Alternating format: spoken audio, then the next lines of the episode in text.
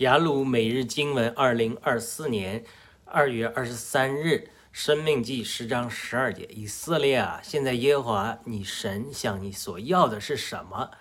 只要你敬畏耶和华你的神，行他一切的道路，全心全魂爱他，并侍奉他。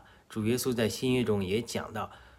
最大的两条诫命就是两条，一条就是爱神，全心全意、全魂并全心思爱主你的神。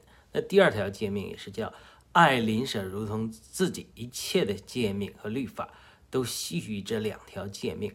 所以，呃，我们以色列人的堕落也好，或者我们今天基督徒的堕落也好，教会的堕落也好，根源都在于我们的心。